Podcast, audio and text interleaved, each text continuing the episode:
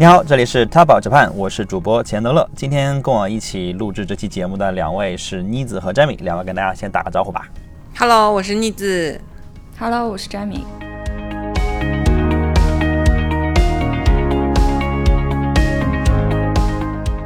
这一期呢是 TOJ 旅行记的第四期。之前聊了和牛，发现大家都非常的喜欢啊，就是在评论区、在小红书都有很热烈的讨论。果然，美食还是旅行中的重头戏。那我们今天这期啊，接着聊聊吃的啊，但是我们不再聊昂贵的这个美食了，我们转一个向，聊一下日本的平民料理。在日本，它被称之为 B 级美食，具体的定义待会儿我们展开再说哈。但主要它就是听这个名字也能听出来，它就是日常价格比较实惠，同时也能让人感觉到温暖享受，甚至还能打动人心的一些美味，那就特别适合冬天。同样适合冬天的还有我们本期节目的赞助，在冬日给大家送上暖心补贴的拼多多百亿补贴。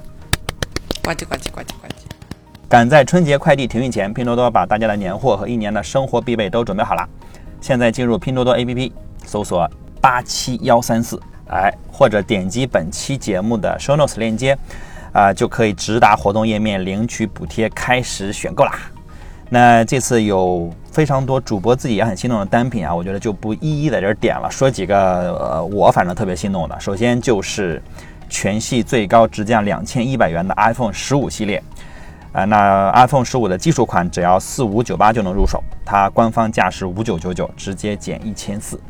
呃，像我们之前在节目里也推荐过的资生堂肌肤之悦 CPB 日晚霜正装三件套，补贴后只需要九五五就可以拿下。悦薇亮肤水和乳液的补贴价到了七百九。然后呢，最近有在装修或者想要换一下家里的洗衣机或者烘干机的朋友，可以看一下海尔鲜美的一七六洗烘套装。它洗衣机加烘干机领券后只需要五八六九，目前的全网低价是七四九九啊，直接可以便宜一千六。更关键的是呢，这次拼多多不仅有惊喜的好价格，还有暖心的好保障。所有百亿补贴的商品不仅有百分之百正品、假一赔十的承诺，还有中国人保财险品质险的双重保障。拼多多联合中国人保财险和品牌共同推出了商品品质保证保险，也就是说，如果你买到的商品经鉴定为假货，是可以发起理赔获得赔偿的。让大家买的低价又安心。我们这个回到我们今天的主题哈、就是说说我们的 B 级美食。先让妮子跟我们说说什么是 B 级美食吧。连着刚刚的拼多多的这个理念吧，我觉得我们今天聊的 B 级美食也是这个方向的。呃，首先 B 级美食、这个在日语里面叫做 BQ Gurume，就是这个 Gurume 就是英那 Gourmet 的日语假名缩写。嗯，对，关于日本的这个片假名的这种缩写的话，可以去我们聊日语的那一期 链接过去啊。哎，我现在勉强能看懂了。对 g u r u m e 大概是 BQ 这个意思。那它意思就是说呢，不用高级的食材啊，比较亲民、受大众欢迎的这样的一个料理。整体上来说，我自己感受是那种味道偏浓、口味偏重啊，属于在店铺和家里面都能够。呃，做出来然后品尝得到的这样的一些类似素食的呃美食吧，嗯，那 A 级和 B 级这两个词源于美国的电影，就一开始说的是这种呃影片的这个时长跟它的制作预算的这个等级的差距，就 B 级片那个概念上转移过来的。低预算片，对对对，低预算片，然后就有了 A 级美食，就是可能被用来称呼那些食材比较名贵啊，然后出品比较精良啊，像我们之前聊过的什么和牛啊、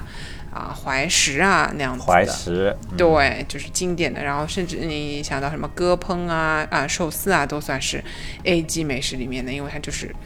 材料上就体现出了这种名贵嘛。那 B 级美食自然就是用这种比较普通的就庶民食材，嗯，价钱呢就不太高的，但是口味又比较好，它也是美食哦，啊，受到一般大众比较欢迎的日常食物。但有时候也也会是一些，就是有一些当地特色的东西，就是会被称为这样 B 级的美食。就是我我的感受是觉得它能吃饱，嗯嗯，因为我我自己其实上次说呃聊和牛的时候，我说我自己其实不是一个美食爱好者，但是你在这讲的时候，我在这咂摸，我不是不是美食爱好者，我好像是更热爱 B 级美食的，就是也谈不上热爱，就是我我吃这种这样你刚才讲的这种这样的料理的时候，我呃觉得很舒服，就是因为我是那种不就不管好吃到什么程度，我都不太会为了吃的去到一个地方或者安排一个行程，就我不管它好吃到什么程度，我是这种我对吃的没有太多的追求，但如果在就是路边，或者说在意外，或者说我去到了某一个地方，然后我就是决定吃口吃的，然后我吃到了一个哎不错的吃的，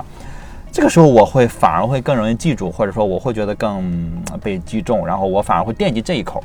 我我我我这样应该算是 B 级美食的爱好者，但是呢又说出说不出个所以然来，就是也没办法像。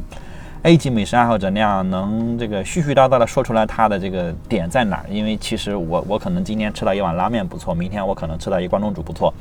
但可能它不会成系列。但我我想接着要问问啊，就是这个 B 级美食是从什么时候才有的？就是怎么才会出现这么一个词？最早的时候也其实蛮近的，就是一九八五年左右会被。就是在文献上面看到了大家去用这个词去报道这样子的一些，呃，简单的便餐，或者说有时候像一些日式的这种传统食物，然后变成快餐之后，就是反正就是，呃，我觉得就像中午的便当那样子的，就是能够感觉又挺便宜的，然后又挺好吃的这种大众饭菜，为了跟那个 A 级美食去区分开，然后就在这个年代时候诞生的，那个时代也正是。泡沫经济，大家赶时间的时代啊，但是这个有一点点变化，是在大概二零零五年，就是两千零五年前后吧。这个二零零五年这个时间段，其实是已经是泡沫经济破灭以后，很多的日本二三线小城市开始它的产业也不稳固了，没有东西了。之后，呃，B 级美食的这个定义被用来去作为一个呃地域性的美食，就是地区性的这个美食。的一个代名词，就变成了说城市某某城市什么 B 级美食、地方 B 级美食的这样子的一个形象，然后还相继推出了非常有权威性的这种票选大赛，就是一个叫 B One Grand Prix，就是这个大奖赛。B One 就是 B 级美食大奖赛这个概念。两千零六年的时候，嗯，对，然后对的 Grand Prix，是的 Grand Prix 啊。BQ Good 的古朗普利，嗯，然后，呃，就是两千零六年开始就每年去评比，当然中间因为疫情停了三年，现在已经办到第十五届了，嗯嗯，然后每次好像大概有二十家左右的一个品牌会在那边就是摆摊，然后让大家去投票这样子。它这个 B One 其实就是它叫 B One Grand Prix，其实就是。来蹭 F 一呢？因为 F 一就是 F 一大奖赛，就是 Grand Prix。对，F one Grand 就叫了个 B one。对，就是一样的。那就读出来才能意识到他在蹭 F 一啊！因为我在想，为什么加一个 one？哦，是在蹭 F 一。是。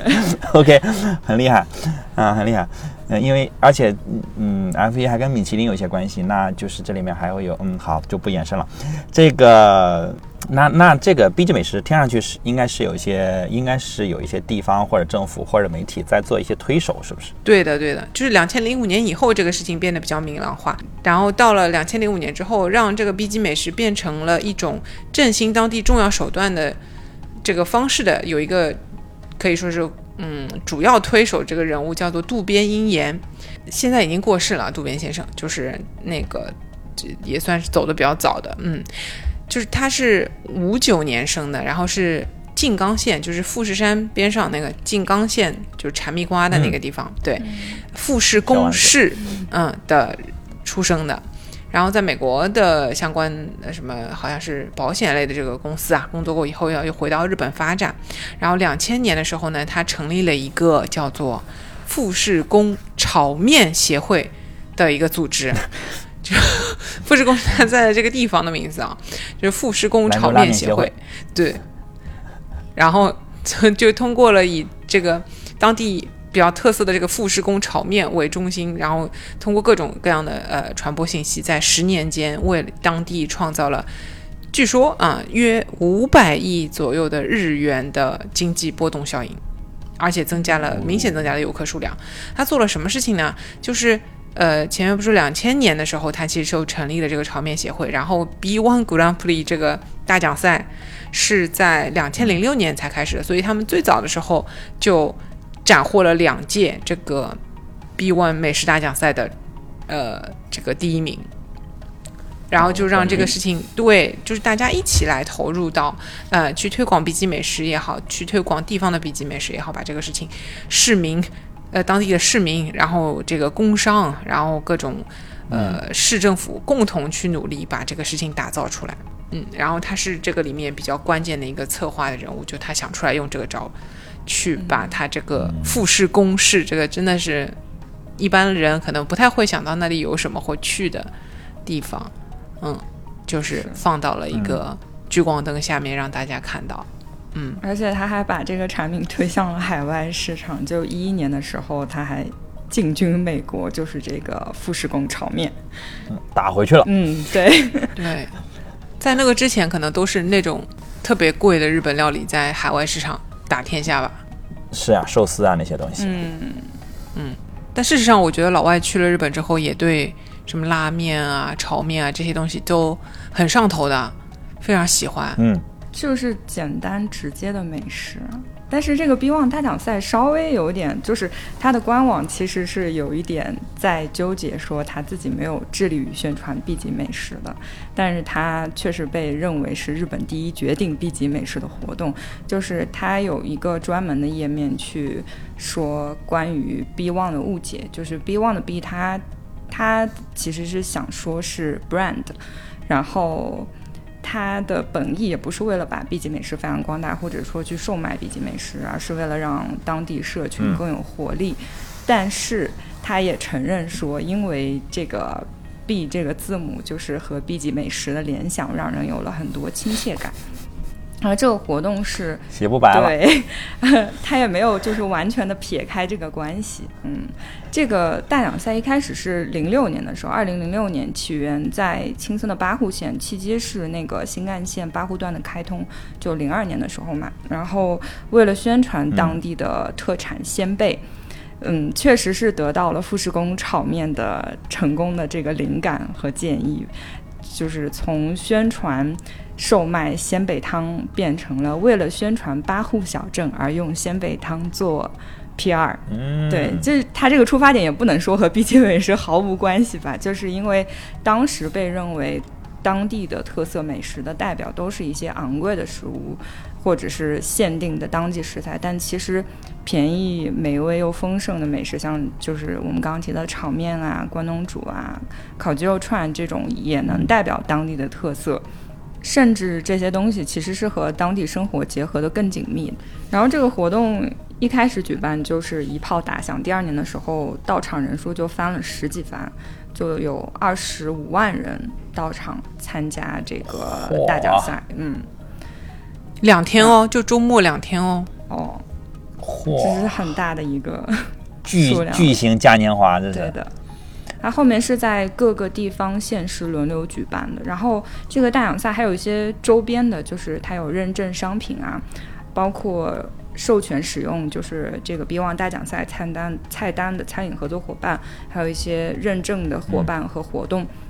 认证商品就是我们刚刚也提到说这些炒面啊、乌冬面、炸猪排，然后嗯。就大家如果感兴趣的话，可以去它的官网看，就是都是一些呃很方便的一些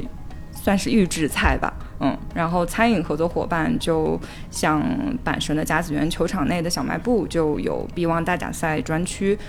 而且这个菜单是每年都会更换的。酷，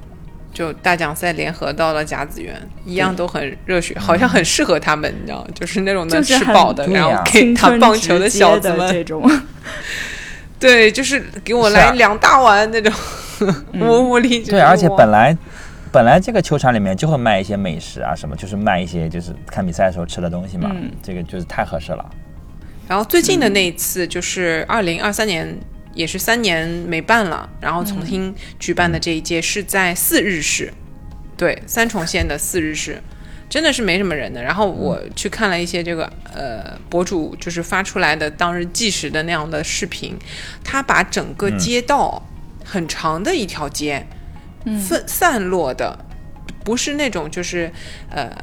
怎么说离隔得非常近的一个摊位哦，他把整个就面积摊得很大。可能对这样的事来说，就是去举办这样一个活动，给他们批出来几条路，像跑马拉松一样的那种大的这种尺度是 OK 的。嗯，就他不是会把你弄到一个公园里面去，比如你们每个人只有三个平方，不是的。然后他们就有这些摊位，一共只有二十几几个，好像就是二十家，这个有认真的这个出摊，然后从别的城市过来的，呃嗯嗯，然后投票的方式也很有意思，就是是用筷子投的。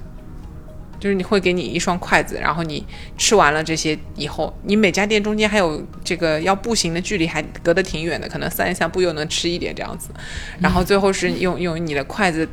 投投完了之后，给大家的筷子去称重。然后这一次有太聪明了，太聪明了，哎呀，串串香哎然，后这次是对二十二万人，两两天周末，基本上是还是达到了一个顶峰的人数。帅，对，然后今年投出来的这个第一名呢，就是刚刚说的那个烤鸡肉嘛，是松板鸡，松板鸡肉烤肉队，嗯，最后是以二十三点五五公斤的筷子胜出的。松板鸡，嗯我们上次聊到松松板牛了，对，是的，是的，松板鸡啊，嗯，厉害了，对通过啊我 B One 完 g 全 r a 没 n 听过 Prix，对，还知道了松板除了松板牛以外，还有松板鸡哟，他也是这么说的哟。然后他是怎么去推广这个松板鸡肉烤肉的呢？就是它是什么东西啊？我们平时吃的烤鸡肉一般都是肉串，它是把那个鸡肉切成小块之后，然后不串起来，放在网上面烤，然后烤的时候要刷那个甜酱，所以它所有的这个鸡肉应该都是叫塔雷的，就塔雷就是刷酱的甜酱的。嗯。嗯，然后特色之一就是它是一种就是在网上面这样翻烤的，它不是串起来的鸡肉，然后它用的是松板的鸡，然后呢，它的这个酱汁的调味方法跟烤松板牛内脏的那个调味是类似的，是用一种味增，然后加上呃其他的这个烧烤的酱，就是比较偏甜的这个口味，让你会想到我们上次说到的那个烤牛内脏，就是 hormone 那个嗯。的这种口味吧，就是比较美拉德反应嗯。比较剧烈啊、很香，很偏甜的一个口。味。然后呢，哎呀，惨了，哎，它这个烤肉就是不是说完全是嗯摆摊的，它是有正式的店面的，它都要求你有店铺，然后他给这些店铺发这个认证，然后你要是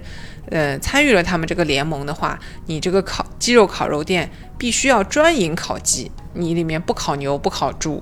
哦，才能叫做松板呃鸡肉烤肉。有认证，嗯，讲究的就是有有规范，嗯，嗯，不不能瞎胡做，对，然后呢，刚刚呃，詹米老师说的那个预制菜，对吧？那你这个鸡肉烤的话，其实没有太能够预制，但他把那个烤肉酱做成了商品，然后它是由这个三重县的叫利爱家高中食品烹饪俱乐部监制，就是整个东西就是特别的自圆其说，然后你听起来又好像很有道理，又我们很认真。看它认真。上面还有嗯一些什么猪排味还是什么炒面味的那个薯片，就是这种组装起来的。就是听上去是瞎胡搞，但他们又很认真的在嗯做，很认真，我们有自己的品牌，而且都是去注册过的商标，我们有自己认证的专门的店铺。虽然每个店铺的门头长得都不一样吧，但他的要求就是，他每家的那个酱也有自己的风格吧，但是他就是专营烤鸡，而且就是我们鸡肉不串起来。嗯不得了啊！品打造品牌啊！我跟你说，打造品牌，对，今年的这个第二名也是很有意思，又回到了这个富士宫炒面学会。就不知道是不是有一点多少有点致敬的意思，毕竟因为三年没办了嘛，然后大家可能去参加这个活动的时候就很开心，然后又抱着这样怀旧的心情，但是依然还是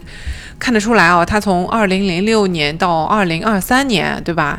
好好的你去控制品质，他从这个品牌从两千年就开始做了，二十三年了，他还是很有这种长尾效应的，他还有各种各样的商品出来嘛，嗯。而且他还打假，他哎，他还会打假假是吧？别人叫富士宫嗯炒面的时候，他不 OK。然后他还有很有特色的哟，富士宫炒面的特色是它的面是独特的蒸面啊，然后觉得它那个口感很强韧。然后再加上这个卷心菜丝和猪油渣，放到铁板上，跟这个伍斯特这种辣酱什么的一顿翻炒，然后最后撒上这种鱼类的汤汁粉，嗯，就就成了它的这个富士宫炒面。讲究的，不得了。对，乍一看我也没看出来到底特色在哪，我觉得别人也都能做，但是 请原谅我，因为钱德勒前面说他是 B 级美食爱好者，我对腻子真的不是，可能因为我胃口没有太大，就是我我还挺容易就吃饱的，所以我就会觉得说这种、呃 B 级美食通常来说它都是一个碳水为主的，对，就是真的是顶饱的。大碳水，嗯，我我可能是那种，就是如果这东西不是很好吃，我都情愿不吃的人。所以我真的不是特别的 B 级美食爱好者，这个后面再说了。对，那就是，所以我看到富士宫炒面跟它的这个独特配方的时候，我就觉得啊，还好吧，这种心情。嗯，不过我觉得它这个操作很溜的，就是你看我刚刚为什么仔细的去介绍这个松板鸡肉烤肉啊，就是这个里面嗯就是生意经啊，一个特色地方 B 级美食的诞生，就是那个 B One 他解释他自己不是 B 级美食的意思的时候，也是我觉得牵强的很啊。你说自己是 brand，但是说到这里，我信了，你确实很注重 brand，但只不过 brand 后面的这个产品本身它是个 B 级美食，他非要给一个 B 级美食去加上一个品牌。然后真的很认真，我还看到有学术报道，就是专门是美食界研究餐厅的人的学术报道说，这个 B 级美食如何可以用来振兴一个地方。它大概列出来了这么几个呃步骤吧，啊，一个是首先它要好吃，就这个东西挺好吃的，然后大部分人都觉得它口味 OK 在线的，然后它就要被报道，怎样的利利用这种 communication 的路子，呃，让它被报道。但是你还不仅仅是被报道而已，就是你不能只是被官方媒体去吹和报道，主要的是所有的呃这种市民啊，一点一点的通过各种各样的媒体去把你们这个地方的这个特色美食里的一个一个点宣传出去。比如，就像刚刚那个烤鸡里面说到的，它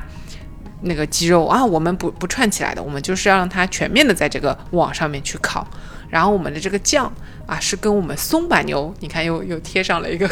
更高级的东西的内脏的那种调味手法是一样的。然后让大家一点一滴的把这些背后的这个知识去给公众啊传播和教育出去，要要这种长尾的和不同的声音来讲。然后这里面最好的情况是最好有一个关键人物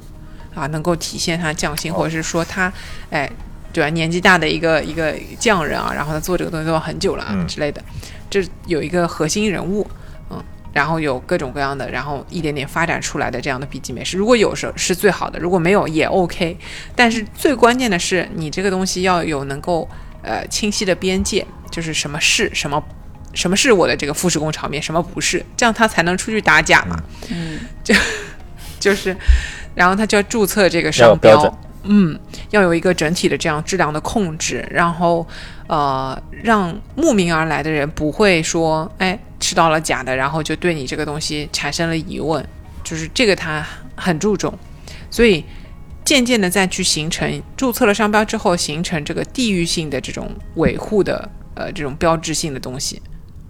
这个有一点点像我们之前讲宇治那种感觉，宇治茶什么的那个，就地域性标签嘛，我们现在也会有，然后加上当地人的这种全面的支持的自豪感，你到了这个地方来就有去吃这个东西的氛围，我觉得这个是这个学术论文里面啊他说的这个几个步骤，然后让这个 B 级美食能够真的起到一个振兴乡里的作用。啊，我觉得这个是，反正日本就呃整体在早期推广他们地区旅游这个事情上是很有品牌意识的。嗯，就每个地方都想要找一些不一样的东西出来嘛。然后呃，如果去旅游的时候，大家看到了一些旅游商品，来问我妮子，哎，这个我要不要在这里买啊？因为有时候你出去不是不想要背很多东西嘛。你就想说，如果真的像国内义乌小商品，对吧？遍布所有旅游景点的这种状况，你就不一定想买这个东西。但是在日本，我大部分时候给出的建议是：哦，你买吧，你看到了就买。首先，它价格差的不会很多，然后呢，你可能就离开这个小店之后就找不到这个东西了。要找到它也很难，就是它还是蛮会去做特色的。如果你看到了，觉得这个东西嗯挺好的，然后价格也觉得能接受，你就买吧，不会差太多。对，这个是我觉得整体来说日本的这个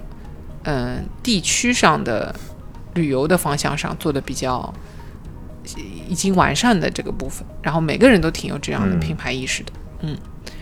然后还有一些什么影视作品跟这种。呃，网红吧，就是现在这种 influencer 的这样子的一些力量去推。像之前有什么蜡笔小新，嗯嗯，在二零一三年的时候有个剧场版叫做《超级美味 B 级美食大逃亡》，那个也是我觉得有助推了一把。就是对它里面那个炒面就和现在那个官网上的横手炒面就很像，就是炒面然后上面放一个半熟鸡蛋。所以炒面这个东西，我是看不出来他们到底有多大差别。是，但反而是那个孤独的美食家，它里面介绍的很多，嗯哎，比较呃，我们可能作为游客视角来说，比较会忽视掉的一些店，就是自己不会走进去吃的那种美食。哦，在这个里面倒是真的看到很多啊，比如他就会去吃那个烤下水，有时候那个居酒屋里面的一种小菜啊什么的，就都看起来非常诱人。嗯。这些都是成为一个呃 B 级美食的很重要的一个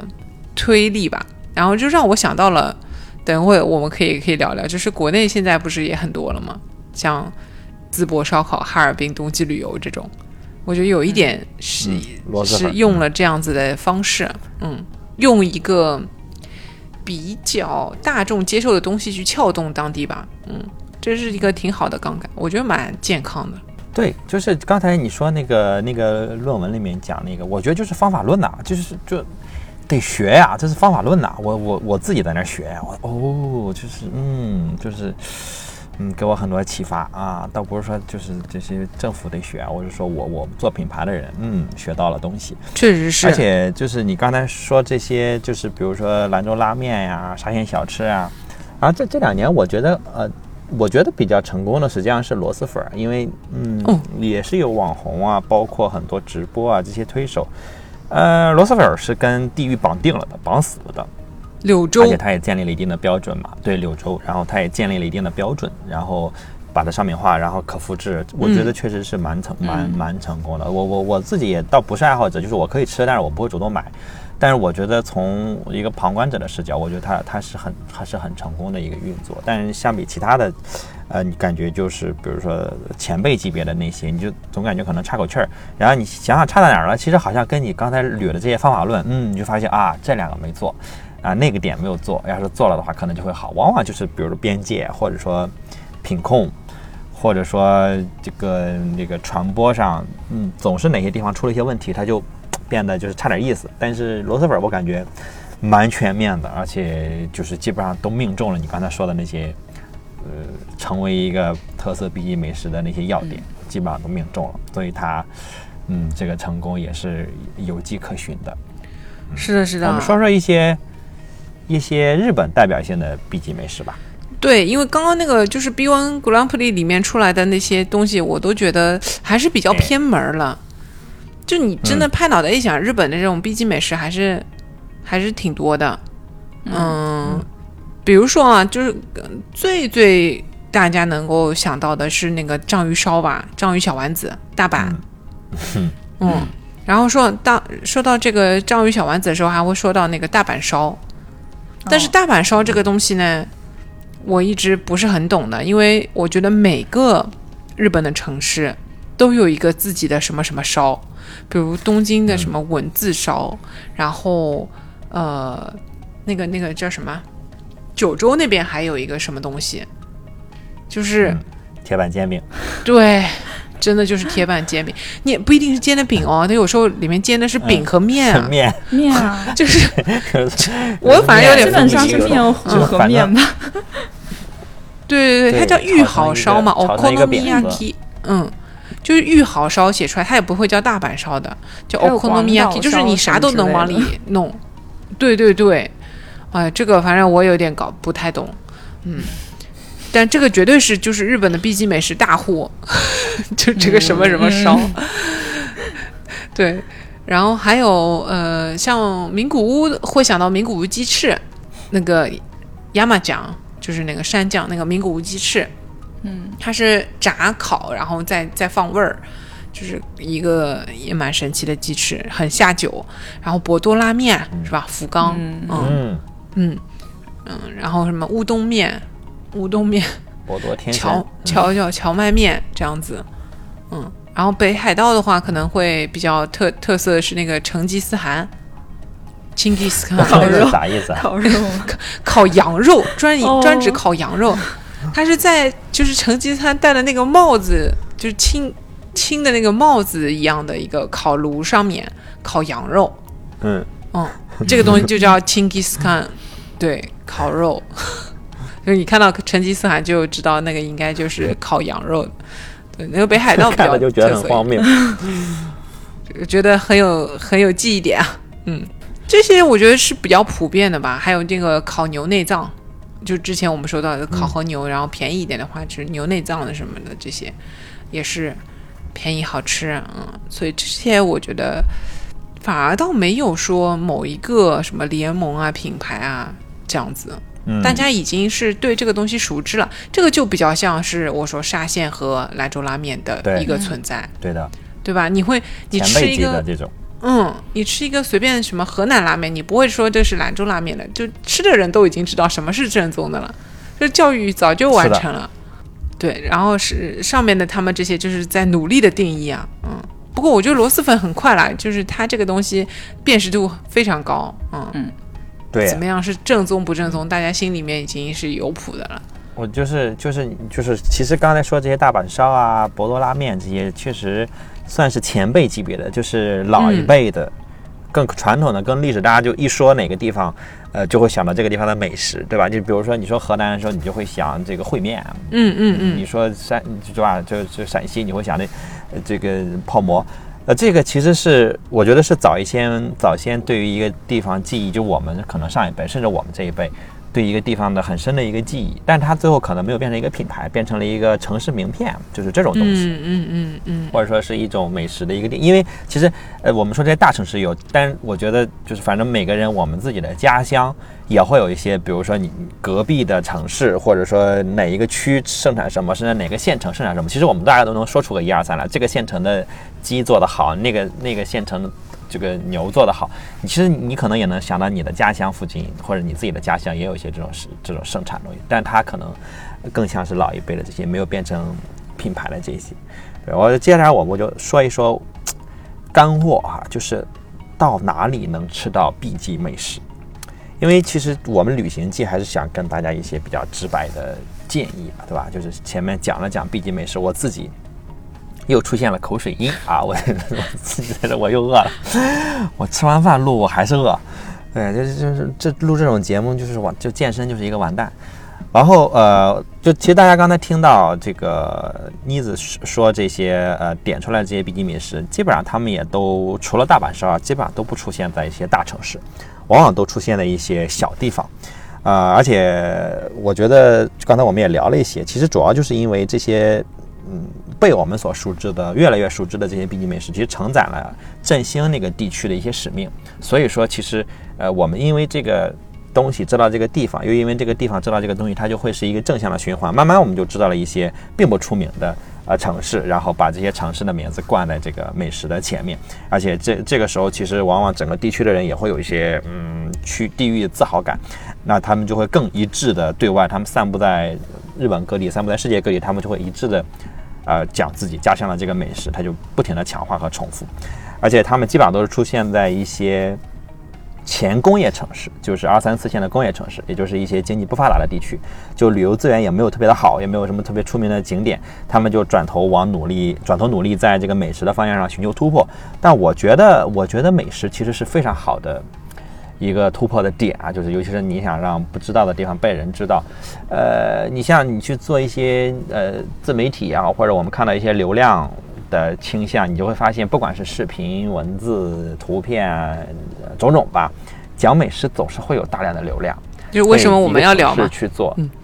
哎，对对，我们是非常的功利的，就这么回事儿啊，就是点听，就是说点大家爱听的。对对，我们自己也爱听，就我自己也爱听这个。然后我又出现了这个嘴里面又出现了大量的口水，然后确实有很多这个城市，呃，有很多这个美食是在这个美食得奖之前得那个 B one 或者各种呃综艺上的这个奖之前，你都没有听过这个地方。啊。就就就刚才提到那个什么四四四四市三四日市，四日市，嗯，就在这个地方，就是你你不去琢磨有个有个这个美食，或者有个办办这个奖，你完全，反正我完全没有听过这个城市在此前，嗯包括博多，除了你说一个博多天神以外，我再想不出博多还有什么来了。但这个东西，如果我哪天路过博多，我那我肯定是要下去看一看了。我就会想着说，我我得看看到底他们这儿吃的东西是会不会是一样的。因为前两天有一个我有个朋友在新年期间，我在日本跨年的时候，呃，有个朋友他在日本做那个青春十八，就是一个一个算是铁路票吧，就它是限定去买的，然后你可以，它坐的线路是从东京一直坐到青森，然后你要新干线的话，大概是一万七八的样子，它呃呃这个青春十八你可以花大概两千三还是两千四百日元，但是你需要倒十五趟还是倒十六趟，用一整天的时间，早上五点坐到晚上十点。然后一路倒过去，中间不能出岔子，一旦出了岔子，你就赶不上下一趟车，这个票就可能就使不了了。然后呃，它叫青春时报嘛，很多大学生啊，或者说这个年轻人用这个，他每个地方他拍他发朋友圈什么都看，哦，这个地方的桃子，那个地方的苹果，他们会把这些东西放在车站里面大肆的去宣传，我这儿的什么炒面好，我这儿乌冬面好。就就很有意思，然后我也学到了很多。然后刚才在聊这个秘密的时候，我想到好多他，我还在那儿翻他的朋友圈，嗯、就觉得特别有意思。就是其实很多时候，呃，美食我觉得跟城市的这个绑定是一个非常非常好的这个名片。我说回干货了啊，就是让让让发散走了。你在哪儿能吃到 B 级美食呢？其实比较经典的有几个地方，一种是各种祭典节日活动，呃，这个有点像国内的市集了哈啊，然后有固定摊位的，比如呃八坂神社里那个蟹肉棒摊位，它就是固定的了。呃，还有这个 Fuji Rock 的现场啊，去年跟着我们一起去 Fuji Rock 的朋友，呃，在现场应该是每天都是排队在那儿吃吃吃啊，啊，它都是固定的一些摊位。然后呃，路边摊在日本被称为叫屋台，我觉得这个这个这个名字其实起得很很到位，基本上它就是在小棚子里面、小帐篷里面做美食嘛，所以你一看你就知道是怎么回事儿。嗯，对的。然后这种屋台，他们就刚刚说有那种固定摊位的，我觉得还是不错的。比如说像那个呃福建道和大社，就是总本社，就京都的那个，它有一条路嗯旁边都是这个。那像这种天天在那里做生意的，我觉得还算好。我本身是不太信任这种屋台，就是小帐篷做美食的。你去花火大会的时候，它旁边也会有很多。就是这种的话，你就是一次性买卖啊，它主要是吃个气氛。所以你过这村没这店，没这个人潮了。所以说，而且就是你到了这地方，你今天晚上不可能吃两碗炒面，你根本比不出来哪家更好吃。反正买到就是买到了，你就看个价格，然后就凭良心，就就这种。然后过年的时候，如果是呃，像前段你不是元旦在日本嘛，它这个对对对，呃，其实那个节日前后还是会有一些神社门口啊，这种都有这个呃市集类的这种庆典活动的时候，这时候就是比较集中的。像这种，我觉得你这个时候你就注重吃一个量，就是各种各样的东西你试试，嗯、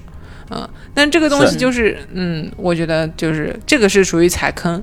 比较有可能踩坑的，我吃过，就是连，呃，炸鸡肉都可以做的不好吃的，还有那种学院祭什么的，哎，太坑了，就是嗯，对我我是呃嗯。跨年的时候在那个日日之神社嘛，完了我就在日之神社跨的年，然后呃日神社平时是没有那个摊位的，就整个神社还是比较肃静的。然后跨年的时候我先去踩点儿嘛，我不确定有多少人排队，所以我大概十点钟就去踩点儿。我看看这个待会儿要不要提前来，结果十点的时候没有排队的，我就想哦，那十二点应该也不会有很多人，我就到时候差不多提前十十来分钟来。但是那会儿已经有人在，就是已经有摊位在那收拾了，就开始那个煮水呀、然后摆摊儿啊，把东西陈列出来。然后呃呃，实际上去的时候排队也也很短，基本上排了个十来分钟，我们就开始就往里进了嘛。后来他们就不用再排了，就图个彩头。但是出来了之后，因为在里面又是排队，又是呃拜拜，又是买玉手那些，出来也就一点多了，然后真的很冷很饿。那这个时候外面真的你就是管不了它好不好吃了，就是一口热乎的，弄了一碗热汤，喝一个热米酒，然后再吃个串儿啥的，你就觉得啥都香。而且现场的人就大家都穿的比较。不能说隆重吧，就是穿的比较正经，然后也也有穿的很漂亮的，大家就蹲在路边，坐在这个神社的凳子上，也不管那些了，就是就是个吃啊喝，就是一个氛围。嗯，你说好吃吗？我其实都不太记得那个味道了，但是我只能记得的是真热乎，就是吃的真舒服。因为不然的话，我就能冻死。然后离便利店又好一段路，那出来之后又又是一个氛围，然后你听了里面就是也有这个。呃，一些仪式的这个声音，然后看着熙熙攘攘的人，就觉得挺有意思的。但是确实，我我我觉得这不能算是吃饭吧，就是吃个氛围。像妮子说的花火大会那种，我吃个吃个氛围，吃个热闹吧。反正你没记得吃到特别难吃的，已经算挺幸运了。啊，没有，确实没吃到难吃的。我我也不知道我点的是什么。然后现场也，他们确实也完全，基本上就是完全语言不通，然后我也看不懂那个是什么，然后我也不想拿出来手机去扫一扫翻译了，嗯，我就看着那个菜样，我就说来个这个汤，来个那个串儿，来个那个那个饼，你就给我来吧，哎，都挺好吃的。如果大家很喜欢这种氛围的话啊，我觉得那个京都的纸园祭的前夜祭，嗯，就是他们第二天要去拉那个毛车的那个前面，就七月份的时候，呃，有两天晚上。这个氛围是非常好的，而且规模很大，就在京都的市内，整条这个四条大街都是呃不开车的，就是步行者天堂。然后加上周围就是他们散毛放着的周围都会有那种小摊儿，而且七月份晚上不会冻死，就是很开心。然后还捞金鱼啊什么的那种。因为京都虽然说没有花火大会这种呃祭祭祀的这个样子出来，但是这个纸鸢祭还是。嗯，非常规模盛大的一个可以去就是吃个氛围的这么一个环境。就是新年那一天，我还去了浅草，呃，这个真的是就是 我完全没有想到新年的浅草寺会有那么多人，但是我本着来都来了，我得进去看看呀。哇，我排了得有一个半小时才进到浅草寺里面，就是整个浅草所有的附近的几条大街全封，然后从。浅草寺的正门开始排队，然后你要排到更远的地方，然后再折回来，然后再排，再折回来，就是折返了。得我我觉得得得排了一公里吧，就是虽然看着很近，但是你要一直在往返往返走嘛。嗯。然后进去之后也是冻得不行，然后在里面也是有好多吃的嘛，然后就啊都只能收现金嘛，然后就吃吃吃。因为我是一月二号我就走，所以那会儿我身上已经没有太多的现金了。然后我吃的时候呢，我就没有太在意我还有多少现金。然后到最后，我说我得坐下再吃个关东煮，然后我就坐下吃了关东煮。吃完了之后，我结账的时候发现，我靠，现金不够了，而且我没有带卡，就是我没有带可以取钱的卡。然后那天就是出门的时候就只带了现金，然后信用卡什么通通都没带。然后我又我又没有办法，我就卡在那儿了，然后就很尴尬。我就说我要不回去给你取了，但是我往返这一趟可得俩小时，然后我就很尴尬嘛。结果我排在我后面的一对日本的情侣。然后他们就看到我的问题，他说：“就是这个包在我身上，我来给你付剩下那些钱，缺了个三四百日元吧。”他说：“剩下的，呃，我我我请你，我来给你付。”然后他们直接掏钱给我付了。哎呦，我特别的感动。就是你刚才说这个的时候，我又想起来那件事儿。就是，然后我问他，我说：“这个我要不要加你个什么？然后我把钱转给你。”他说：“不用了。”啊，我又听到了呃这句话，就我之前听过这句话。他说：“你遇到这样的情况，你也帮助别人就好了。”哎呦，当时真的是就是在熙熙攘攘的浅草寺门口，我就是差点没控制住，就是因为我之前被人帮过，之前在在在那个拉萨的时候被人帮过一次，买门票的时候我钱不够，然后嗯，我本来是可以去取的，但是后面的人直接把大哥咵嚓两百块钱放我面前，说拿了付付了你就直接进，甭管，就是他们都是这么说的。然后我也确实也帮助过别人，但是万万没想到那天真的是 我这吃的特别美，但是。哎呀，想到这个事儿了，就是说一下，然后说继续说啊，继续说，说的我有点我有点激动啊。其实 B 级美食的门店要比 A 级美食的门店要多得多，毕竟它是比较日常和平民的嘛。嗯。啊，A 级美食确实一般是你要呃有些事儿庆祝的时候，或者说你到一个地方旅行的时候你才会吃，你不可能天天吃这个东西，天天吃也会腻啊。你再喜欢美食，你应该也是大部分时候吃的是。我理解啊。就 A 级美食，因为它原材料很贵，大概率那种就是需要全预定制的，那个是 A 级美食。然后 B 级美食你就很放松啊，你就直接到了走进去，对吧？门口排队就排，它没有了会告诉你，啊，就这种，是就这个，所以我觉得这是其实是大概率，大部分，只不过就是。嗯对于我们去旅行来说，你可能会提前做旅行计划，然后就会考虑到吃饭和餐厅。那反正能给你那么预定的，一般来说一定需要你预定的就是 A 级美食，但是更多的就是，我觉得就是你走进去，你看这个门店还挺顺眼的，你就进去试试，嗯，或者是你嗯如果会用。呃，那个 Tabelog 的话，那就更棒了。你至少可以看一个它大概的评分。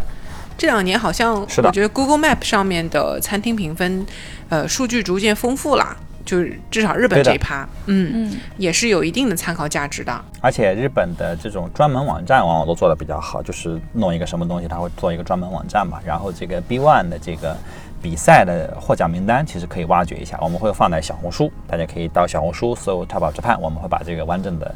呃获奖名单带翻译的放在这个小红书里。然后还有就是那个塔贝鲁，他们会有一个百名店。这个是我这次在日本有专门留心的，就是一些我觉得不错的店，我发现他们都会有在门口，就巧了，可能是因为连续发现了几次，他们会说我们在某一年拿到了塔贝鲁的百名店，就是一百个呃出名的店铺，类似于这种。嗯，在某一个门类之下的百名店，对，对对对，这个名单也蛮什有意思的。么烤鸡肉的，对，然后什么呃乌冬面的，或者是荞麦面的百名店，什么什么，就它有一个 title 的。对，因为我吃到我一个呃一个荞麦面不错，然后我在门口排队的时候发现它在摆摆名店，然后我屡次在节目里说的那个新宿地铁站、呃新宿地下的那个我吃过最好吃的抹茶冰激凌，它也是摆名店，但它好像是一九年还是一七年获得的但这个摆名名店榜单啊，在塔白 logo 上面可能是要付费会员看的。哦，真的吗？啊，它前面只会有三个还是几个，反正有时候能看到一些啊、但你要看完整榜单，哎它一直都是那个会员付费的。那就那就有意思了，因为这些百名店前他说自己是百名店的时候，往往会有海报，这个海报上会有这一百家店的名字。哦，哎，嘿嘿嘿，哎，只要找到一家就找到了所有。呃，对对对，但是我确实没有交叉验证过这个百名店是，嗯，是就是一百家，还是它是分门类的一百家？因为我看了我吃的那个荞麦面和这冰淇淋，它是不不同不是同一年获得的，所以我没法做交叉的验证。那这个我来检索一下啊，兴许我我们如果发现了，我会我们会把这个东西放在呃群里边跟大家分享，嗯，哎，必必必必须的，对 TOJ 的这个社群里，然后加群的方式呢，我们会放在 show notes 里面，就是你添加蓝莓酱啊、的微信，然后你跟他发 TOJ 这个暗号，他就会拉你到 TOJ 的群里。对，然后最后我们再再说一遍哈，你也可以去 show notes 里面去复制。呃，我们说回来的这个这个 B 级美食去哪儿找？然后还有一些，比如像松板松板鸡那个烤鸡店，刚才也讲过，他们会在网站上有他们联盟的，呃，他们联盟认证的那些专专营店的那些这个列表，有一个 list。对，对就是他 B 们 One，都因为他们做的比较系统嘛，所以他们就是做品牌的，所以在他们那里获奖的这个基本上都有主页啊，有些做的好一点，有些做的没那么好。嗯、那么他们这个里面就会有这种认证的这种专营店的列表啊哎什么的，你可以追着去吃。嗯、但是就对普普通来讲，我觉得你用那个地图上或者是塔贝 logo 上的这个评分去区分一下就 OK 了。然后，嗯，你嗯 B 级美食还有一个我觉得比较好的点在于，就跟居酒屋还不太一样，因为它通常来说只做比较简单的食物，菜单不会太复杂。嗯嗯，所以呢，你就是日语不太好，你就走进去，然后你就指着那个菜单点点，点餐也不头是能吃的疼。。对的，对的，嗯，对的，就是问题不大啊，所以大家放心去。我觉得我们还是咱们仨还是得说说我们自己心里比较喜欢的 B 级美食店。我先说哈，这个我先说两个，这两个都在赤坂，然后都在赤坂和赤坂健富地铁站中间。这个就我赤坂是我老家，我每次去都住在赤坂，所以我对那儿的这个 B 级美就所有的店我可能都这个餐厅我可能大概其实都滤过一遍了，因为去过太多次。然后呢，就是有一个是我这次才发现的，因为这次是冬天去，我应该很少在冬天去，就是冷的时候去日本。这次是确实是几乎是最冷的时候去，然后就在这个赤坂那个比较热闹的那条街上，呃，它有一个 Picasso，就是唐吉诃德的一个算是旗下的品牌吧，是一个药妆药妆店，一个大型的这个 Picasso。在那个旁边有一个呃路边的关东煮，他每天晚上才出摊，白天是没有的，就是晚上到入夜之后，他会开一个小货车，然后小货车直接支起来一个塑料棚。然后支起塑料棚来，你进去之后，你钻进旁边可以坐，然后你也可以在车旁边直接，呃，站那儿吃。然后他那个棚里面会有那个暖炉啥的，然后你也可以在里面喝酒。然后他是在现做的关东煮，然后一对夫妇开的这个店，他们每天晚上就是把小货车直接变成一个那个路边摊。呃，我经常去那儿吃，然后不见得是那么好吃，但每次去就觉得，就是晚上你如果不是很想吃东西了，然后去吃一点关东煮，就觉得很舒服。然后热乎乎的，尤其是冬天热乎乎的，吃吃完之后很舒服。然后我经常去那儿吃，这是我这次发现的。还有一个就是赤坂那儿，就是更出名一点的，就是一个拉面店，是我在赤坂的食堂。这个食堂就是我基本上每天都有一餐在那家店解决。它叫一点章，是一个拉面店，但我每次去吃的是炒饭。然后大部分人吃的是不算是中华拉面吧，就是普通的拉面店，普通的拉面店。然后就是日本最常见的那种拉面店，但那个小店很有意思，很小，然后很迷你。然后那个店是基本上全天一直到晚上十一二点都是排队的，但是排队时间很短，几分钟。然后大部分都是日本人在那儿吃，很少有游客，偶尔有一两个欧美游客会在那儿排。啊，基本上不是游客在那儿吃，都是附近上班的，或者说呃地铁站出来，或者要去坐地铁，或者喝完酒出来要醒酒的，呃大叔们。然后在那儿吃，那做的很，我觉得很好吃，因为我是炒饭爱好者，他们的炒饭是我在日本吃过最好吃的炒饭，然后呃，甚至还炒的还挺精致，但是大部分人都是点一个面一个炒饭，就是点一个一碗拉面，然后点一个小份的炒饭，大部分人都会这么吃，然后 但是我一般来讲那样对我来讲就太多了，所以我大部分时候就点一个大份的炒饭吃，然后特别好吃，我就是基本上每天都在那吃，然后。老板也认识我，啊，每次跟我就是悄默的跟我聊天，说，哎呀，see you tomorrow 啊，然后就是我要跟他拍，我要拍照的时候，他总会让这个厨师停下来配合我说，哎，拍照了，这个别拍虚了，让让人让人给让人这个力争让人拍，就是他整天跟我开玩笑那种，就挺有意思，就是每次去那儿吃就觉得跟回家似的。就还有一个我就不在博客里说了，因为那个店已经开始排队了，然后呃在涩谷，然后是一家烧鸟店。是我在日本最喜欢的烧鸟店，也是呃，我基本上隔两天就会去吃一次，然后有时候排队，或者有时候我不在饭点去吃，我也会去吃。然后也是一家六十年的店了，五六十年的一个店。然后他搬过一次家，在疫情的时候。然后现在去经常见大量的韩国人在那排队，然后我就不是很知道他为什么在韩国火了，所以我就不在博客里说了，我担心他也会。就是爆火，这个只放在群里，呃，小范围的让大家知道，因为排队的人太多的话，我觉得也会特别的影响体验，所以留一个留一个悬念，只放在社群里讲。这个是我自己最喜欢的烧鸟店，呃，不是那种吃了会掉头的那种好吃，但是吃的时候很舒服。然后他们家的串儿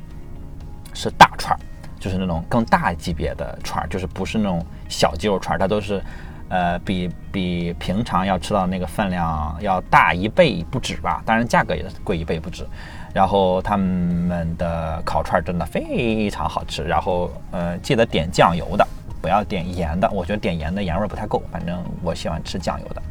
对，然后老板娘可能也认识我了，然后我这次在日本待了两周多，我在那家店吃了十次，对，一点章吃了十四五次。但在鸟那家店吃了十次，差点说出了他的名字。说完了，我推荐三家店，两家说出来，一家放在群里。嗯，加群的方式大家看 show notes。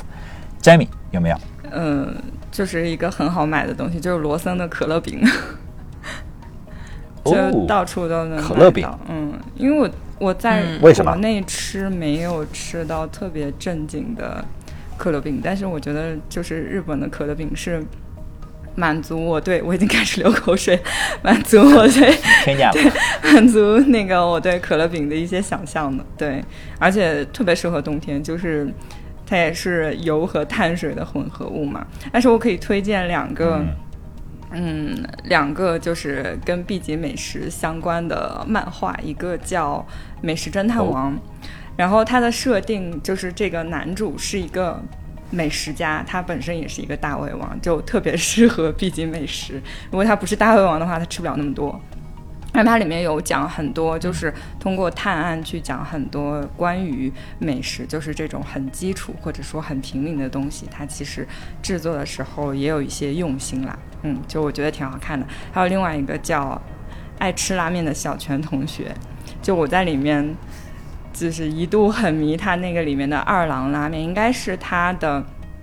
第一集还是第一篇，就是他去点那个拉面的时候。他要的是，呃，应该是叉烧叉烧多多，然后蔬菜多多，然后大蒜多多，然后就就是上来的一碗面就是一个重油的拉面，然后上面这些东西都堆成小山一样。然后它里面很多拉面店其实是在现实生活当中都是有的，就比如这个二郎拉面，它是在就是东京港区的三田，它叫三田本店，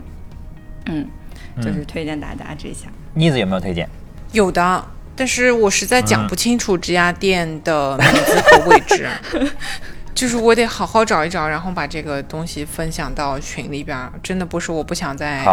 里面分享，那我可以说一说那是什么。就是，呃，我我那个时候为了做在呃大阪的 City Walk 的路线，然后去探索大阪的章鱼小丸子。就像前面说的，我不是 B 级美食爱好者，我真的吃不了多少。然后，但是为了去找到真的好吃的章鱼小丸子，我大概在道顿窟、新斋桥地区吃了十二家不同的章鱼小丸子，真的有超过这个数量。对，那边有不同的家，然后每家呢确实有自己的一些不同的风格，也吃到了一些比较好吃的，但最后最打动我的那个，就让我知道说哇，这才是。章鱼小丸子的鼻祖就是它原来应该有的味道。为什么这个东西会出名？一定是因为有这样的味道的存在，它才变得这么厉害的嘛？的这样的一个存在，就是你吃到的章鱼小丸子，通常大家对它的印象是上面有酱，就是这个东西热烘烘的、圆圆的，对吧？然后面粉，哎，我开一口水，上面有酱，然后是呃。可能两三种酱，他会问你说，就是呃，我记得在京都有一个这种小推车上面的那个老板，就是他是出了名的那个甩那个酱的瓶子很厉害的，就是做 bartender 就是表演很厉害的那个，所以有好几种酱，有一种是褐色的那种，有一点像伍斯特酱的，然后还有那个美乃滋。呃，甚至还会有一些特制的酱料在上面，然后再上撒上那个木鱼花，因为那个章鱼小丸子热气，那个木鱼花会在上面像跳舞一样的动来动去那样，开始舞动。对对对，就是这个，这个是我们认知的章鱼小丸子。但是我喜欢吃的那一家上面什么都没有，就是章鱼小丸子本人，就不需要酱，也不需要任何的其他的，就是素丸子，就是在它的那个嗯小的那个圆的铁板上面。滚出来的这个东西，而且你吃的时候也是外脆内软，然后有它的那个面粉的那个湿的程度刚刚好，然后再加上有那个一块很不错的章鱼在里面，让你能够吃到东西有嚼头，给你不同的口感。然后它是把调味全都做到了它的面糊里的，所以你吃的时候就它本身就有味道，它就会跟你说什么都不要加。然后它是章鱼小丸子，我们平时印象是什么？给你的时候是拿一个什么盒子，对不对？基本上能够有店面让你坐下来吃的是非常少的。但是这家店它是专门可以坐下来喝酒吃章鱼小丸子的店，有自信啊！啊，就是我就把这个东西就能做的就是主菜了，主就是主食，就是你可以在我这儿吃，然后还有一点别的小菜这样子。所以这个是非常有意思的一家店，嗯，但是而且老板就是年纪挺大的。然后服务员年纪也挺大的，就是那个也不是吧，应该说营业员大婶儿，就是他们是那种很厉害的，就是呃干活非常麻利，然后干了几十年的那个非常利落的大婶儿。你要点菜点不清楚，你都觉得会有他的威压。然后他们他们报菜传菜的时候都是说，呃，taco one，就是他他都不说一九或者什么的，他就是 one two three 那样，one 是这样报的，我觉得很有意思。反正这家店是我觉得让我对，呃，大阪呃章鱼小丸子改观的一家店嘛，就是说这个东西我是愿意吃的，嗯，对，那也在群里面分享，我也不知道他疫情之后还开不开了，因为说到 B 级美食的时候想起来了，嗯，然后还有一个就是刚刚呃詹米老师说的那个可乐饼，可乐饼以前在京都哎我有家超爱吃的，每次路过那里都会吃，真的你不说我都忘了它了。你说说，嗯，它的这个可乐饼呢，就是炸的，呃，它是怎么说？它也是有餐厅的，就是旁边是一个像咖啡一样的地方，你可以炸了现场在那里吃，也可以说买这个东西回去自己炸。它是卖那个生饼的，嗯，然后它里边有一一款我最爱的是牛肉土，它不是可乐饼就是土豆饼，然后油炸嘛，它里边的馅儿是、呃蓝纹芝士加牛肉碎，哦。然后蓝纹芝士被那个高温的油炸呃催化了以后，这个香味吧，或者说臭味，臭味，还有它的那个质地，就在这个呃土豆的这个包裹里面，就非常的浓郁。嗯，就反正两个这个可乐饼，我就一顿晚饭了，就非常爽。对这家哎店，呦好的就我，的也我找到之后放在群里。好，那我们群里就有三家店了哈。好，这个加群的加群的动力是翻了两倍啊。OK，呃，这些我们后来会后续会放在群里不，实在不行，我们可以把这个先放小红书嘛。嗯，对对对，我们会放我们会放在群里，然后小红书看吧，小红书看吧啊，不一定有啊，但是也希望大家关注 TOJ 的这个小红书。呃，最后虽然我觉得说一说，虽然这个 B 级美食一九八五年才出现啊，是一个很年轻的概念，但是随着大家整个消费观念的变化，呃，B 级美食本身也在一点点的打破偏见，就是便宜不代表粗制滥造。然后就像那句广告语：“昂贵美味是当然，便宜美味才有价值。”哎呦，这句广告语真是完全不押韵。很多品质好物其实也可以有优惠和贴心的价格，就像拼多多一样。啊，最后给大家拜个早年，再次感谢本期赞助拼多多百亿补贴，也感谢日光派对播客联盟促成本期合作。大家不要忘记打开拼多多 APP 搜索八七幺三四，这是 TOJ 专属的代码哦，八七幺三四，领取百亿补贴福利。我们也都希望大家在自己的能力范围内买到适合自己、有品质的暖心好物，新的一年都能有一个轻松的、温暖幸福的开始。最后，希望你能在评论区跟我们说说你就是曾经让你感动的 B 级料理。呃，我觉得这个就不限于在日本还是在哪吃到了，我觉得在全世界或者在你的家乡 whatever，你吃到了曾经让你感动的 B 级料理，然后让我们来馋一馋，让其他的听友也馋一馋。